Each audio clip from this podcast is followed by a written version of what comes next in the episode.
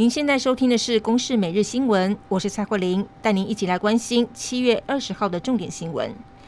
要振兴疫情后的经济，政府接连发放了三倍券、农游券，而可以观赏运动赛事和购买体育用品的动资券，今天开放登记，却有不少民众遇到了网络卡卡或是宕机的情况。体育署表示，因为民众登记太踊跃，造成网络拥塞，也呼吁民众不要集中在同一天登记，因为登记顺序并不会影响到抽券的权利。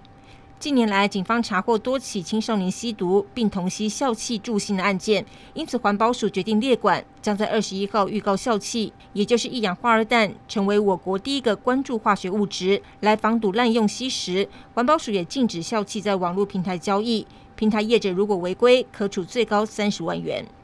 台北市昨天午后高温站上三十九度，刷新台北测站一百多年来的七月高温纪录。气象专家分析，今年太平洋高压异常的强，目前天气资料显示，一直到月底可能都不会有台风形成，也可能创下史上第一次七月没有台风生成的纪录。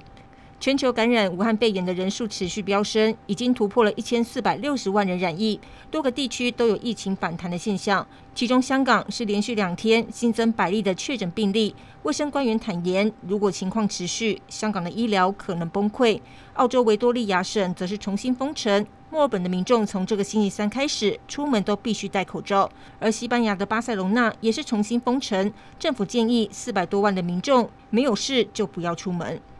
印度又发生少女遭到轮暴致死的案件，当地乡亲愤怒上街，堵住国道，纵火烧车。由于情况开始失控，当局已经加派警力来维持秩序。警方则是声称，少女被弃尸的地点疑似有药品，全案正在调查中。而根据官方的数据，二零一八年印度平均每十五分钟就有一起性侵报案，这一年总共有三万四千件的性侵案件，超过百分之八十五起诉，百分之二十七被定罪。